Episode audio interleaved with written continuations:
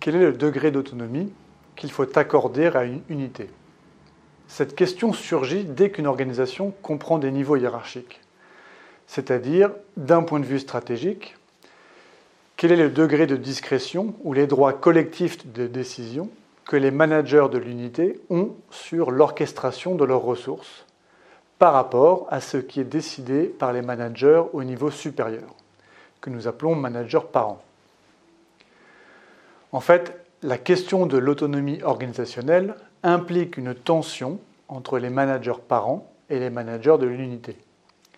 D'un côté, les managers parents vont rechercher les économies d'envergure et l'intégration stratégique. Ils visent les partages de ressources et la standardisation. Et de l'autre, les managers de l'unité, eux, vont tenter de conserver leur pouvoir de décision stratégique et de maintenir leurs différences, les aspects distinctifs qui reflètent l'identité organisationnelle de leur unité.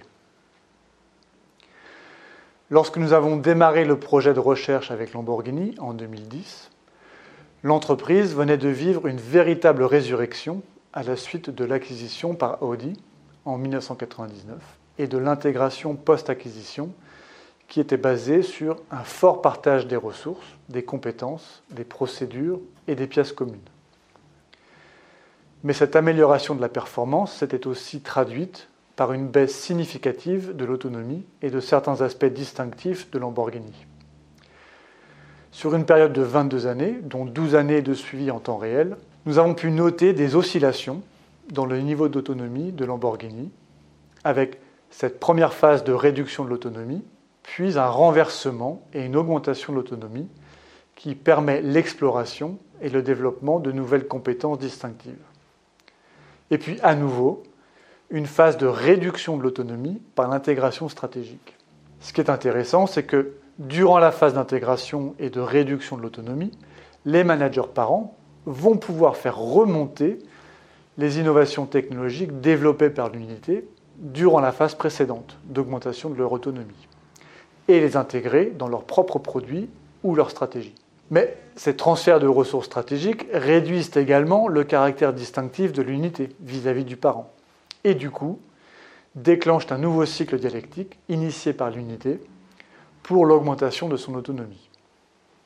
Notre travail montre donc que l'autonomie organisationnelle d'une unité n'est pas figée à une valeur décidée par les managers parents, mais résulte bien d'une dialectique continue. Notre modèle permet d'expliquer ces oscillations à partir des interdépendances entre l'intégration stratégique, le respect et certaines dimensions de l'identité organisationnelle.